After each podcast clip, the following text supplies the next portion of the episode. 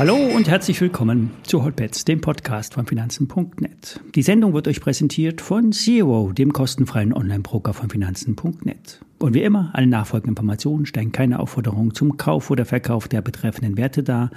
Bei den besprochenen Wertpapieren handelt es sich um sehr volatile Anlagemöglichkeiten mit hohem Risiko.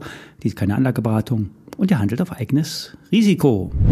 Ja, die Woche wird spannend und verwirrend zugleich. Es kommen Konjunkturdaten aus Deutschland, Kennzahlen zur Inflationsentwicklung in den USA. Am Mittwoch wird die amerikanische Notenbank wahrscheinlich mit einer Zinsanhebung pausieren, währenddessen die EZB mindestens mit einem kleinen Zinsschritt agieren wird und der Entwicklung hinterherrennen wird auch. Abgerechnet wird dann am Freitag Hexensabbat nennt sich das, dreifacher Verfall. Optionen und Futures aus drei Monaten werden abgerechnet. Nach Angaben von Goldman Sachs haben wir das größte Option Volume im Markt ever. Ob die größten Marktteilnehmer dann nun alle sich abhatchen oder möglicherweise schief liegen, lässt sich derzeit schlecht erkennen. Es wird viel spekuliert über Fonds, die Aktien auf dem aktuellen Niveau einfach abladen und Shorts, die dick im Minus sind und die sich eindecken müssen, aller Tesla und Nvidia. Beim Blick auf die Charts steckt die meiste Wahrheit drin. Wir sind gefangen in einer Range. Ein Ausbruch nach oben ist derzeit wahrscheinlicher. Ein Abrutschen wird derzeit aber immer wieder verhindert. Keine Basis, um wirklich Trades einzugehen in den Indizes. Das kann sich aber schnell ändern. Wir bleiben dran. Sprechen wir über Aktien. Die Aktie von Fashionet gehört zu den Top-Verlierern im letzten Jahr.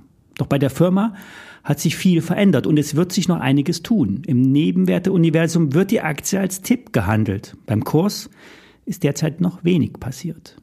Im ersten Quartal 2023 wurden 33,2 Millionen Euro umgesetzt. Das ist ein Rückgang. Unter dem Strich wurde sogar ein Minus erwirtschaftet von 500.000 Euro im EBITDA. Soweit so schlecht. Der neu besetzte Vorstand kehrt mit eisernem Besen. Unrentable Geschäftsbereiche wurden geschlossen und neue etabliert. So soll nämlich der Bereich Luxusmode und Lederwaren deutlich ausgebaut werden. Und das Ganze europaweit. Ziel für dieses Jahr ist, eine dreistellige Anzahl europäischer Luxuswarenanbieter auf der Plattform zu bündeln. Damit wird das Unternehmen sehr klar auf Luxus ausgerichtet. Ein skalierbares Wachstum auf einer Plattform, die die Anbindung von Produzenten und Vertrieb standardisiert. Auf den Websites äh, fashionet.com und brandfield.com werden über 300 Marken angeboten, von Handtaschen über Schuhe, Sonnenbrillen, Uhren und Schmuck. Dabei gibt es Eigen- und Fremdmarken. Der Nebenwertexperte Gerion Kruse erwartet bis Ende des Jahres 150 Partner, die an die Plattform angebunden sind. Das bereinigte Ergebnis vor Zinsen, Steuern und Abschreibung dürfte im laufenden Jahr zwei bis drei Millionen Euro erreichen. Nach dem Verlust im ersten Quartal muss also noch deutlich mehr passieren in den nächsten Quartalen. Der Vorstand hat ab September 2023 einen deutlichen Umsatzsprung angekündigt. Und bis dahin ist noch etwas Zeit. Das ist sicherlich aber auch der Grund, warum die Aktie noch nicht angesprungen ist. Die Analysten rund um das Bankhaus Haug Aufhäuser Lampe bestätigen das Kursziel von 21 Euro für die Fashionet-Aktie. Aktuell steht die Aktie bei 4,50 Euro. Market Cap 28 Millionen Euro. Und das ist ein krasser Unterschied zum Kursziel der Analysten. Im Februar war der Vorstand durch den neuen Hauptaktionär ausgetauscht worden. Und seit März ist jetzt der Dr. Dominik Brenner CEO. Der ist unter anderem Eigentümer der Firma The Platform Group GmbH Co. KG aus Wiesbaden. Und die Firma ist wiederum aus der Schuh24 entstanden. Ursprünglich hat man sich auf einige Produkte konzentriert, dann hat man branchenübergreifend investiert und skaliert. Und die Plattform Group die ist seit 2022 die neue Großaktionärin der börsennotierten Fashionet und verfügt nach eigenen Angaben über eine 15-jährige Erfahrung im Online-Plattformgeschäft. Und die Gesellschaft gibt an, dass bis zu 4000 Partner in 16 verschiedenen Branchen angebunden seien. In den Jahren 2020 bis 2022 wurden über 16 Mehrheitsbeteiligungen im Online-Bereich erworben.